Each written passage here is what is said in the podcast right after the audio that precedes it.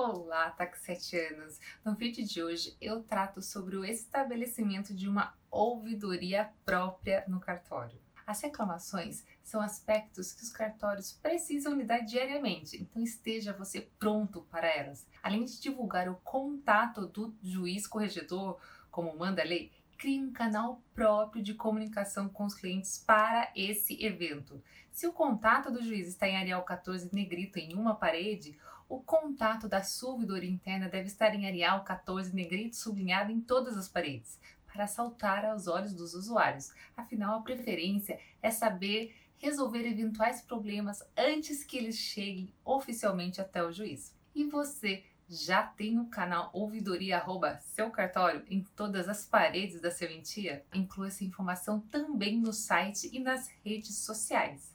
Se você gostou desse vídeo, curta e compartilhe. Um abraço!